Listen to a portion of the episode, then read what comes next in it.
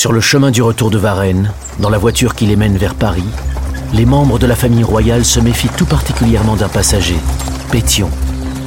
Jérôme Pétion, le révolutionnaire, l'impétueux, l'ami proche de Robespierre.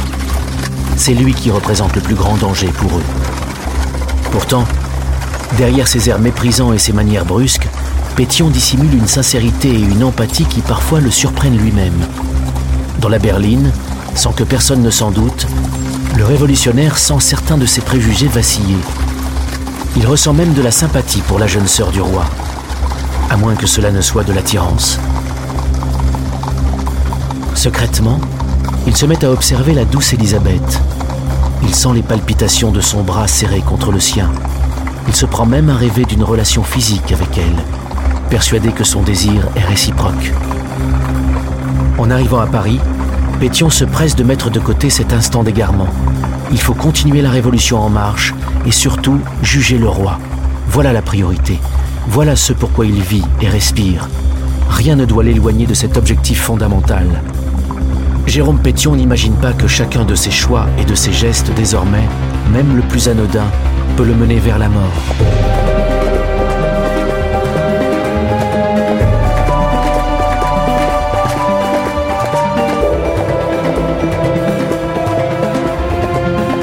Personnages liés par le destin dans la tourmente de l'histoire. La mort les guette tous. Qui parmi eux survivra à la Révolution? Épisode 5 Pétion.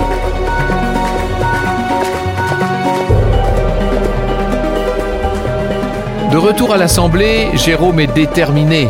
Il veut que le roi soit jugé. Pour lui, ce n'est pas négociable. Louis XVI a trahi le peuple. Il doit en subir les conséquences. Devant l'Assemblée exaltée, Jérôme Pétion s'insurge avec véhémence.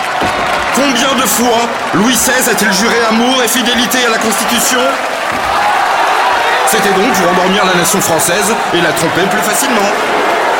À ses côtés, Robespierre le soutient, il surenchérit même. Lui aussi exige le jugement du roi. Entre les deux députés, c'est une sorte de course à qui attaquera le plus vivement le traître à la nation. Pour l'instant, cet insupportable Barnave et ses amis parviennent à résister à leur assaut. Ils protègent encore le roi, mais les ovations que reçoivent Pétion et Robespierre sont encourageantes. Les deux amis républicains sont, comme on les appelle, les deux doigts de la main. Tout le monde les sait inséparables, l'inflexible et l'incorruptible, les gémeaux de la liberté. C'est ainsi que la foule, avec admiration, les a surnommés. Pétion sait qu'il doit profiter de cet élan de popularité. D'ailleurs, les journaux parlent déjà de lui comme du futur maire de Paris. Porté par la ferveur populaire, il se présente à l'élection et ne tarde pas, en effet, à être élu.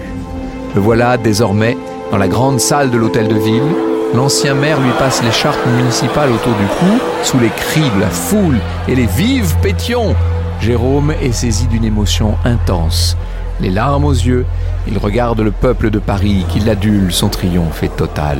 Il sait qu'il va pouvoir défendre les aspirations naturelles du peuple, que le pouvoir qu'il détient est à présent considérable. Le défi qui l'attend ne l'est pas moins. Au lendemain de son élection, Pétion s'offre une cérémonie grandiose. Il fait défiler les troupes de police dans toute la ville et même jusqu'aux Tuileries, jusque dans la cour du palais, sous les yeux sidérés de la famille royale, effrayés même par cette démonstration de force. Le roi sait bien que Pétion est son ennemi direct. Entre lui et le nouveau maire, le bras de fer commence. Jérôme, confortablement installé dans ses nouvelles fonctions, tient pourtant une position délicate. D'un côté, il doit continuer d'encourager la révolution, d'accompagner les aspirations de ce peuple qui lui fait confiance. Mais d'un autre côté, son poste l'oblige à faire respecter l'ordre dans Paris et à contenir tout débordement. Or, le maire très vite est dépassé par les émeutes qui reprennent de plus belle. Il est dépassé par les incidents qui se multiplient. Ses appels au calme ne suffisent plus. Il a beau prendre des mesures fortes pour rétablir l'ordre, les Parisiens sont de plus en plus hors de contrôle. Le 20 juin, on l'informe que le peuple a même été jusqu'à envahir les Tuileries. Pétion s'y rend lui-même pour tenter de rétablir le calme dans le palais, pour tenter de disperser les émeutiers qui malmènent le roi. Le roi a été obligé de coiffer un bonnet rouge. Pétion s'en veut. de n'avoir pas su prévenir l'insurrection. Il crie aux émeutiers de se disperser. Et là, il se tourne vers le roi. Sire, je viens d'apprendre dans l'instant la situation dans laquelle vous êtes. Sèche réplique de Louis XVI. Cela est bien étonnant. Il y a deux heures que cela dure. Le lendemain, le roi le convoque aux Tuileries. Pétion trouve Louis XVI dans son cabinet, entouré de sa famille et d'une cinquantaine d'officiers. Il est dans tous ses états, furieux contre le maire. Il l'accuse d'avoir lancé et encouragé l'émeute. Pétion tente de se défendre, mais le roi s'irrite. Monsieur le maire, le calme est-il rétabli dans Paris? Sire, tout est parfaitement calme. Avouez, monsieur, que la journée d'hier a été d'un grand scandale et que la municipalité n'a pas fait tout ce qu'elle aurait dû pour le réprimer. Sire, le magistrat du peuple... Taisez-vous Le magistrat du peuple n'a pas à se taire quand il fait son devoir et qu'il dit la vérité. Au reste, monsieur, je vous préviens que le calme de Paris est sous votre responsabilité. Retirez-vous. Et Pétion tourne les talons. Mais il supporte mal de se faire congédier de cette façon humiliante. Alors, avant de quitter la pièce, il lance tout de même Sire, la municipalité connaît ses devoirs. Elle les a tous remplis et continuera à les remplir sans qu'il soit nécessaire de les lui rappeler. Jérôme Pétion sort des Tuileries rempli de dédain pour ce roi qui se permet de lui faire la leçon. Lui au moins il a été élu. Pauvre fou de Louis Capet. Il ne se rend pas compte que son règne est terminé, que sa conduite est ridicule. Pétion est secoué d'un rire grinçant. La tâche va se révéler plus difficile qu'il ne l'imagine. Car autour de lui, les adversaires se multiplient. Certains députés, jaloux de sa popularité, profitent des événements pour le dénoncer comme incompétent. Ils lancent même une pétition à son encontre. Des ministres cherchent à pousser Pétion à la faute. Ils relaient complaisamment des rumeurs concernant de nouveaux troubles pour le déstabiliser. Même dans son propre camp, Jérôme compte ses véritables amis. Le 6 juillet, L'Assemblée, qui lui reproche aussi sa mauvaise gestion de l'invasion des Tuileries, va jusqu'à le démettre provisoirement de ses fonctions. Une décision que le roi va bien sûr s'empresser d'approuver. Pétion tremble de rage, mais il ne perd pas son sang-froid. Il avait anticipé le coup devant l'Assemblée, il contre-attaque avec brio. Je ne pensais pas qu'une des meilleures actions de ma vie publique pût devenir un titre de persécution. Sa ligne de défense est osée, mais elle fait son effet. L'Assemblée en est ébranlée, elle annule sa décision. Pour l'instant, Jérôme Pétion tient bon. À l'hôtel de ville, ses partisans l'accueillent comme un héros. Le maire savoure son triomphe. Sa mise en cause n'a fait que renforcer sa popularité. Devant les cris de ferveur des Parisiens, il se sent pris d'une ivresse telle qu'il parvient à peine à terminer son discours. Deux jours plus tard, le 14 juillet, il a bien l'intention de célébrer en grande pompe le nouvel anniversaire de la prise de la Bastille. Ce jour-là, gendarmerie, gardes nationales et fédérés paradent dans la prison démolie du Champ de Mars. Depuis un balcon de l'école militaire, le roi, la reine, Madame Elisabeth assistent à la cérémonie. Sous leurs yeux, le cortège acclame Pétion.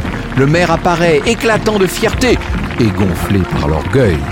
Il lève les yeux vers le balcon de l'école militaire et croise, l'espace d'un instant, le regard de Madame Elisabeth. Il baisse alors les yeux. Il est tout embarrassé de son succès, comme honteux de l'humiliation qu'il fait subir à la famille royale.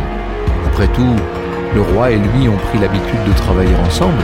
Il leur arrive même, sur certaines questions, de tomber d'accord. Ils en sont les premiers surpris.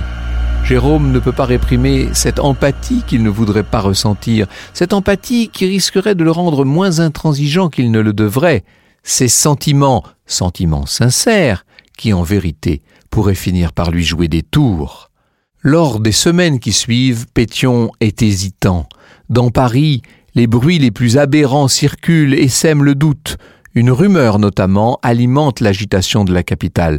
Les sans-culottes auraient prévu de capturer le roi aux Tuileries. Pétion ne sait pas très bien s'il doit prendre ses échos au sérieux, mais au fond de lui, il craint le pire. Alors, il fait tout pour raisonner les révolutionnaires, pour renforcer la sécurité autour des Tuileries et punir les exaltés les plus radicaux. Quoi qu'il fasse, la révolution lui échappe. Le 10 août, le roi trouve refuge à l'Assemblée qui finit par le suspendre. Pétion ne s'attendait pas à ce que les événements se précipitent de cette façon. Il se surprend même à éprouver des craintes pour le roi et pour sa famille. En tant que maire de Paris, c'est lui qui est chargé de les accompagner jusqu'à la prison du Temple. Le voilà donc de nouveau dans un carrosse avec Louis XVI, Marie-Antoinette, Élisabeth, Madame de Tourzel et les enfants. L'officier présent observe qu'il risque d'être à l'étroit à 7 dans cet espace confiné. À quoi le roi rétorque ironique Monsieur Pétion sait que je puis supporter un plus long voyage avec beaucoup plus de monde dans la voiture. Une année entière a passé depuis le retour de Varennes. Avec un drôle de sentiment de déjà-vu, Pétion observe Louis XVI. Intérieurement, il s'étonne de constater à quel point sa vision du roi a changé depuis Varennes. À présent, il ne voit plus en lui qu'un être inoffensif et qui suscite dans son esprit et dans son cœur davantage de pitié que de mépris. La révolution est peut-être allée trop loin. Pétion ne veut plus continuer de persécuter ce roi déchu, de le persécuter inutilement. Son sort est déjà probablement scellé, il le sait désormais, se dit-il, il se doit d'atténuer la chute de ce pauvre Louis Capet.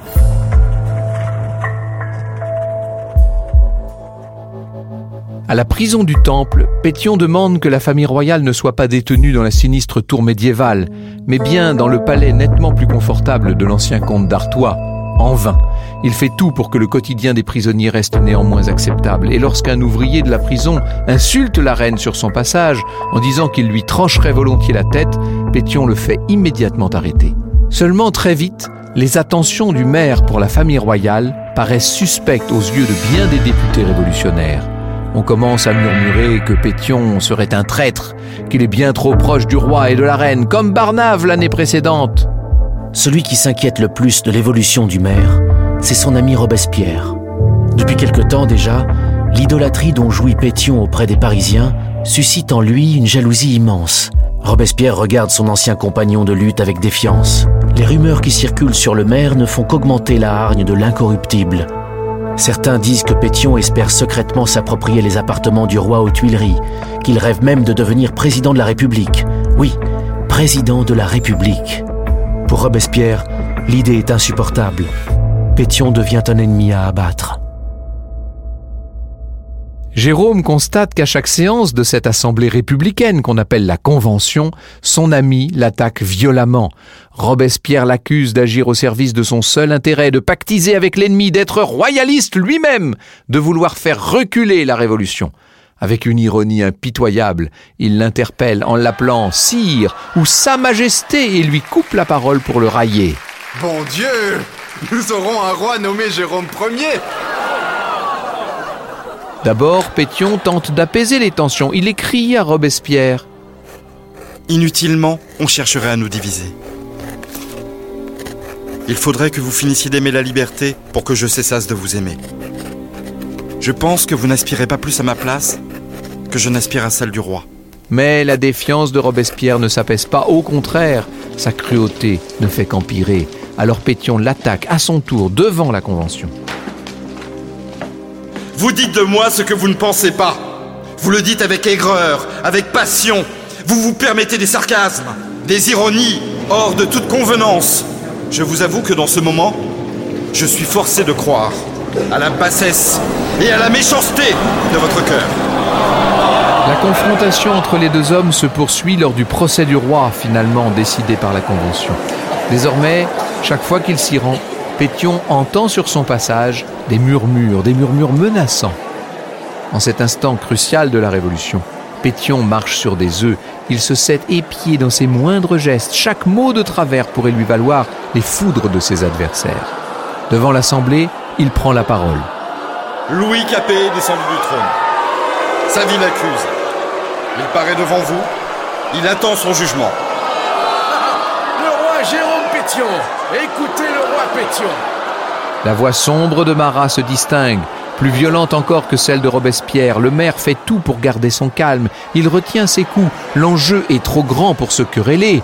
Derrière le sort du roi se joue le sens que la révolution va prendre. Pétion parvient à rétablir le silence.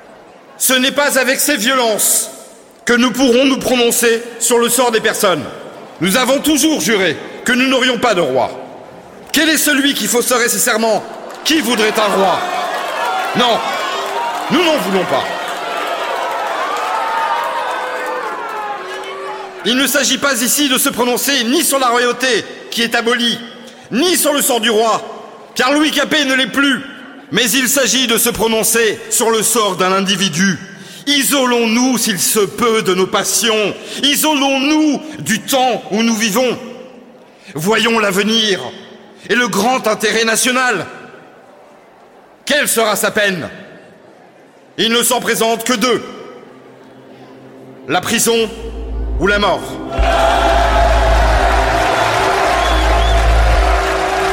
Pendant que les débats reprennent dans la salle, Pétion s'interroge intérieurement sur les mots qu'il vient de prononcer, la prison ou la mort.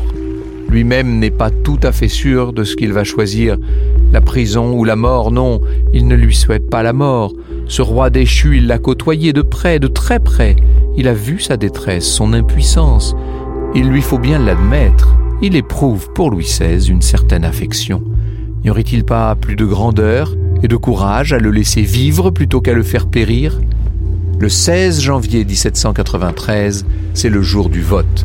Les députés risquent de se prononcer dans leur grande majorité pour la mort.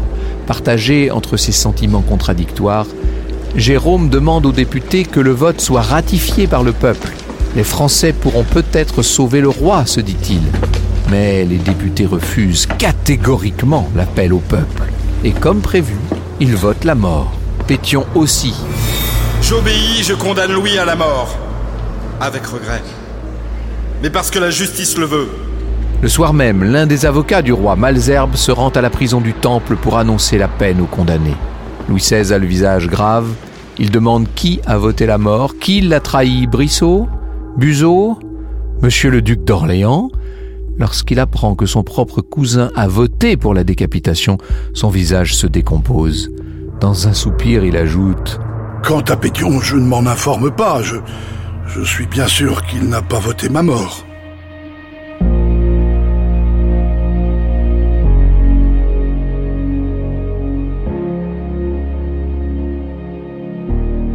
Lundi 21 janvier 1793.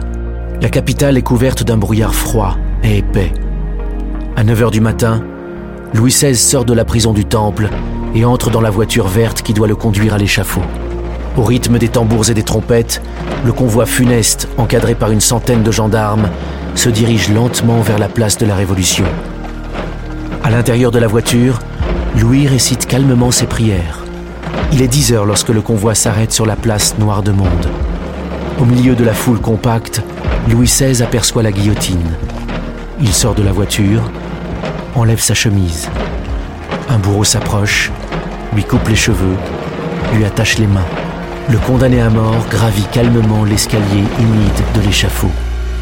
Debout devant la machine, il scrute la foule et demande à dire quelques mots. Les tambours s'arrêtent. Le peuple se tait.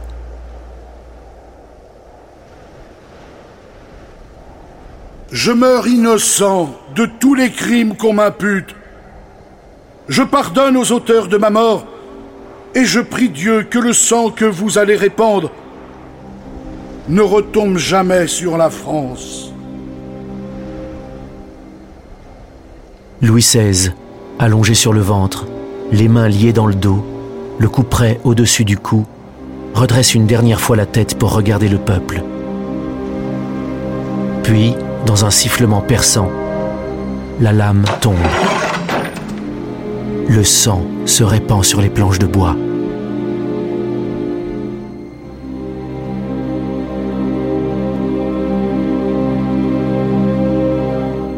Pétion, la mort du roi n'est pas un apaisement, au contraire. Dans les semaines qui suivent, Robespierre et Marat l'accusent de nouveau. L'appel au peuple n'aurait été qu'un lâche subterfuge pour sauver le roi. On ne peut pas laisser passer un tel affront à la nation. Peu à peu, Jérôme perd ses illusions. Jamais il n'aurait cru être aussi déçu, jamais il n'aurait cru que les événements se retourneraient ainsi contre lui, et c'est loin d'être fini. Le 15 avril, Robespierre fait rédiger une pétition contre 22 députés coupables du crime de félonie envers le peuple souverain. Pétion est l'un des premiers sur la liste, coupable du crime de félonie. Le terme tourne en boucle dans sa tête. Quelle injustice. Jérôme le sait bien, cela veut dire qu'il est désormais menacé de mort.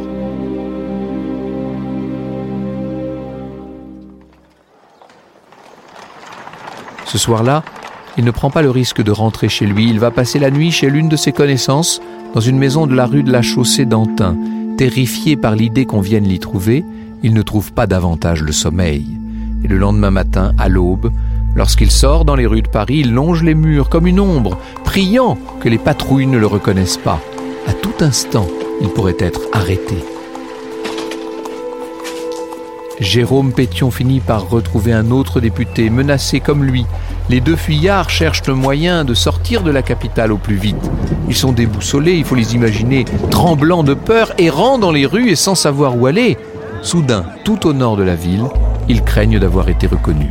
Ni une ni deux, ils se précipitent dans un champ de seigle à proximité, s'allongent là-dedans à plat ventre, et des heures passent. Ils ne bougent plus. Ils sont à l'écoute de chaque pas, chaque aboiement de chien, les yeux fermés, osant à peine respirer, persuadés que des soldats rôdent autour d'eux. En réalité, le champ dans lequel ils se sont dissimulés n'est rien d'autre qu'un lieu de promenade pour les Parisiens endimanchés. Les bruits des pas qu'ils entendent tout autour ne sont que les bruits des promeneurs. La nuit finit par tomber, toujours dans leur champ.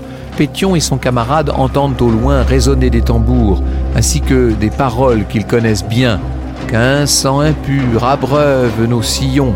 Leurs amis viennent certainement de se faire massacrer, se disent-ils. Secoués de frissons, ils sortent de leur cachette et traversent en silence la nuit noire de Paris.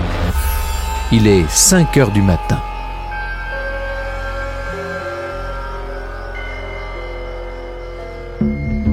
Soudain, à la barrière du temple, deux officiers les reconnaissent. Les fugitifs tentent en vain de s'échapper, mais ils sont arrêtés, conduits à l'hôtel de ville, là où le comité révolutionnaire tient ses séances. Après une heure d'attente, on finit par les escorter jusqu'à chez eux. Ils sont assignés à résidence, en attendant que l'on se prononce sur leur sort. Jérôme n'a pas une minute à perdre.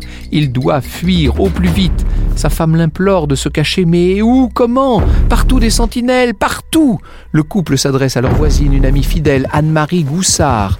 Elle parvient à trouver pour Pétion un déguisement, une redingote de garde nationale, avec une paire de bottes et une perruque de jacobin. Allez, rue Croix des Petits Champs, je connais une lingère qui pourra vous cacher. À la nuit tombée, Jérôme sort à la dérobée. Arrivé rue Croix des Petits Champs, il frappe à la porte indiquée par la voisine. La lingère lui ouvre, Pétion va pouvoir rester là plusieurs jours.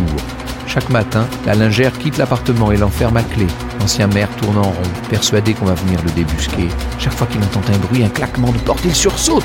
Les pensées les plus sombres l'assaillent. L'idée de pouvoir tomber entre les mains de ses ennemis politiques lui est tellement insupportable que, plusieurs fois par jour, il place un pistolet sur sa tempe, ou bien dans sa bouche. La main sur la détente, il hésite à appuyer.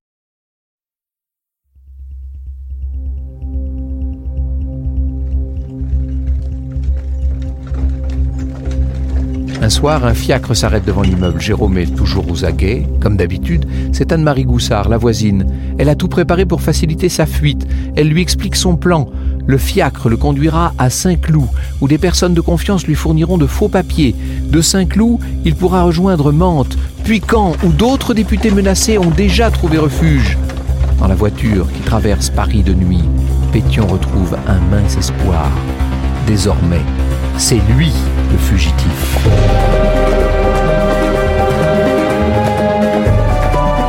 Au même moment, à quelques lieues de là, le dauphin est lui aussi en danger de mort. La suite, racontée de son point de vue d'enfant, au prochain épisode.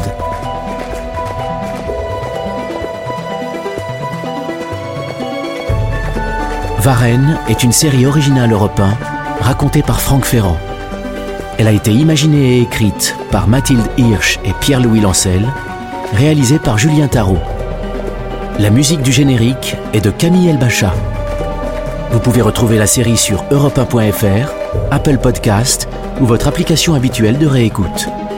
Pour ne rater aucun épisode, n'hésitez pas, abonnez-vous. À bientôt.